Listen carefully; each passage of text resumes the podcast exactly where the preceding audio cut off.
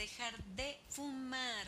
Por si no lo sabías, yo fumé durante muchos años de mi vida, luego dejé de fumar, luego tuve una recaída y pensé que nunca más iba a volver a dejar de fumar y lo logré de nuevo. Fumé desde los 14 hasta los 26 años y muchas personas de mi familia fuman. Unos fuman mucho, otros fuman poco. Este, yo fumaba como mi mamá en las noches, mis dos cigarritos antes de dormir. Y fumé durante mucho tiempo y en las fiestas fumaba y cuando tomaba alcohol fumaba. La verdad es que la vida en Cancún es muy reventada, es de mucha fiesta y yo desde muy joven andaba de fiesta en fiesta y así fue como empecé a fumar muy, muy, muy joven y estuve fumando durante muchos años. Y si soy muy sincera contigo, ni siquiera quería dejar de fumar. O sea, a mí que me quitaran todo, pero que no me quitaran dejar de fumar. Incluso cuando yo inicié con mi proceso de bajar de peso, era, o sea, era como un tema frecuente en el tema de las sesiones, ¿no? Cuando, me, cuando yo siempre decía, pero no voy a dejar de fumar, y no voy a dejar de fumar, y no voy a dejar de fumar. Y la verdad es que en las sesiones de terapia que tomaba, pues tampoco la terapeuta me decía que tenía que dejar de fumar, pero era yo más bien la que todo el tiempo decía, pero no, o sea, lo único que me va a quedar es el cigarro y si voy a bajar de peso y voy a hacer ejercicio, voy a hacer muchas cosas, pero no quiero dejar de fumar y tan no quería dejar de fumar que dejé de fumar. La verdad es que la primera vez que dejé de fumar no me costó absolutamente ningún trabajo. Ya me habían contado varias historias sobre, de personas que habían dejado de fumar. Normalmente regresamos al tema de asociarnos al dolor la creencia pasada y asociar al placer pues las nuevas creencias. Entonces a mí me habían contado, una amistad mía me había contado que había dejado de fumar cuando se dio cuenta que su papá tenía problemas eh, para respirar y el papá nunca había fumado, pero el amigo que tenía sí fumaba. Y estando en el hospital, me platicó que, o sea, dejó de fumar, se fumó una cajetilla entera de cigarro y dijo, nunca jamás voy a volver a fumar.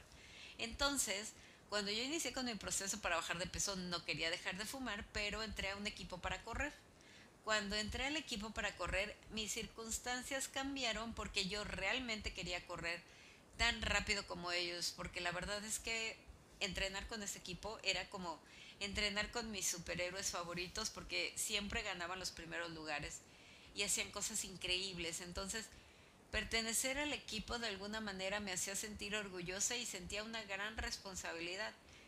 Y una manera de correr más rápido pues era dejar de fumar. Entonces un día recuerdo perfecto que me acordé de la historia que me contó mi amigo. Me quedaba como media cajetilla de cigarros, me la fumé y dije no más, no voy a volver a fumar. Y sí era un poco incómodo al principio porque pues uno se tarda como 10 minutos en fumarse un cigarro. Entonces como que tenía mucho tiempo libre o muchos espacios en mi rutina donde era como sáltate al, siguiente punto de, la rutina del día porque no vas a fumar, ¿no? Entonces antes de dormir siempre era como, me voy a ir a dormir, paso al baño, me fumo mis cigarros y entonces era como saltarte la parte de fumarte los cigarros para irte directo a dormir. Y no me costó tanto trabajo la primera vez, pero después de ahí yo decía, híjole, estuvo tan fácil dejar de fumar que si yo vuelvo a fumar un cigarro, ya no lo voy a poder dejar porque la primera vez fue demasiado fácil. Y entonces, cada vez que yo sentía ganas de fumar, pues me acordaba que si volvía a fumar, ya no lo iba a poder dejar. Pero un día después de que pasaron algunos meses, un día estaba yo tan presionada, tan tensa, tan nerviosa, tan, eh, tan estresada, que retomé el cigarro y me sentí fatal porque yo dije, híjole, me va a costar muchísimo dejar de fumar. Entonces, eh, estuve como una temporada fumando, pero no me gustaba, era muy incómodo para mí este tema de fumar y estaba buscando la manera en la que yo pudiera dejar de fumar. Pero siempre llegaba a mí esa creencia limitante que tenía de no voy a poder dejar de fumar porque ya la primera vez fue muy fácil y esta vez no va a ser fácil. Entonces tenía esa creencia limitante y cuando regresamos a esto de vincular una creencia pasada al dolor y una nueva creencia al placer, pues fue prácticamente lo que hice y es la estrategia, la estrategia que te quiero comentar el día de hoy. Cómo vinculé al dolor, bueno, más bien era como la incomodidad, el tema de fumar, y una nueva experiencia al tema del el placer, vincularla al placer. Algo muy importante y una nota que quiero hacer aquí es que sean pacientes con los fumadores, porque, porque fumar es la peor adicción y la adicción yo creo que de las más complicadas que hay que dejar, porque es una adicción que con cada fumada está reforzando el circuito del placer. Entonces, no es como que te tomas una copa de alcohol o que te comes una dona, o sea, no, no es como la adicción al azúcar, que te comes una dona y se refuerza una vez la adicción al placer, o la adicción al alcohol que te tomas una copa y se refuerza una vez la adicción al placer. La adicción al placer en el caso del cigarro se siente en cada fumada. En cada fumada la persona siente un, ay, qué rico, así, literal. Entonces imagínate cuántas fumadas le puedes dar a un cigarro, muchísimas. Y entonces estás encadenada porque a cada rato sientes ese rush de placer con cada fumada que le das. Y también fumar tapa las emociones. Esta segunda vez que yo dejé de fumar fue también porque estaba pasando por un proceso con un terapeuta y el terapeuta me dijo, necesito que dejes de fumar porque necesito que dejes de bloquear tus emociones. Y entonces yo estaba pues más aterrada todavía porque no sabía que se iba a destapar en el tema emocional, pero algo que hice o la estrategia que yo utilicé para dejar de fumar es relacionada con el olor al cigarro.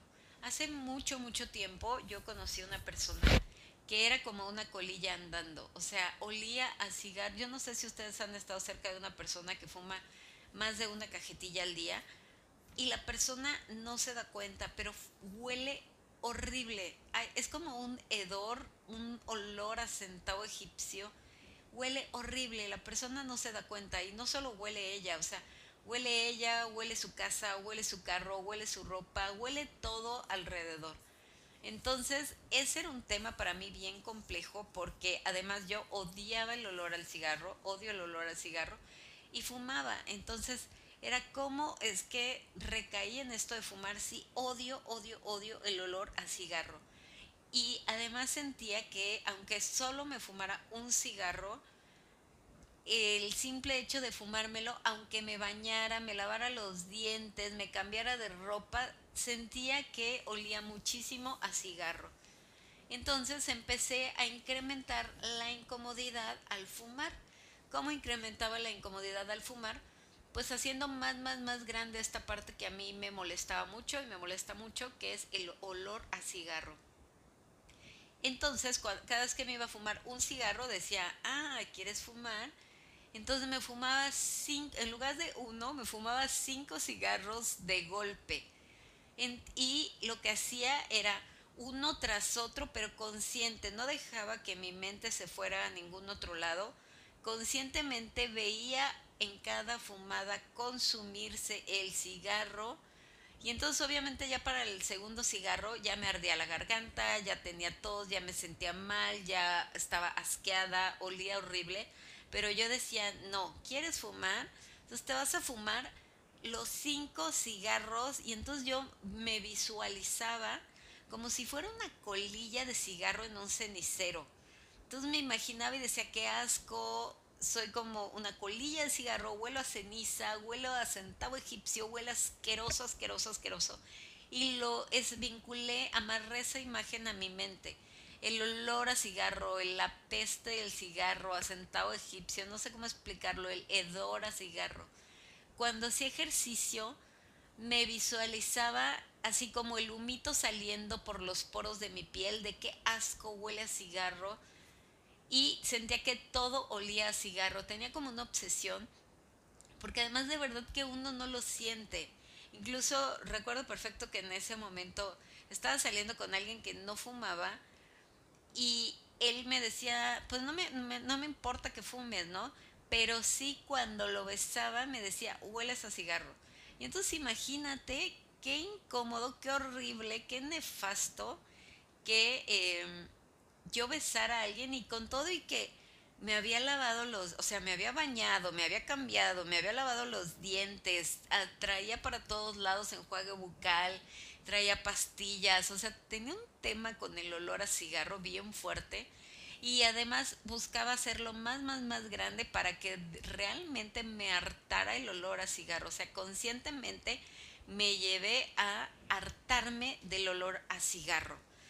Y entonces, eh, pues ya con todo eso encima, con encima el tema de todo huele a cigarro, si hago ejercicio sudo y huele a cigarro, ni siquiera puedo hacer ejercicio porque me da pena estar al lado de otras personas y que huelan, que huela a cigarro, qué asco. Toda mi ropa sentía que olía a cigarro, entonces imagina, o sea, así, tal cual. Yo me llevé a vivir esa situación así, asqueándome, hartándome del cigarro hasta que un día dije, no puedo seguir así, o sea, no puedo más con esto, esto se acabó. No puedo estarme fumando cinco cigarros cada vez que voy a fumar.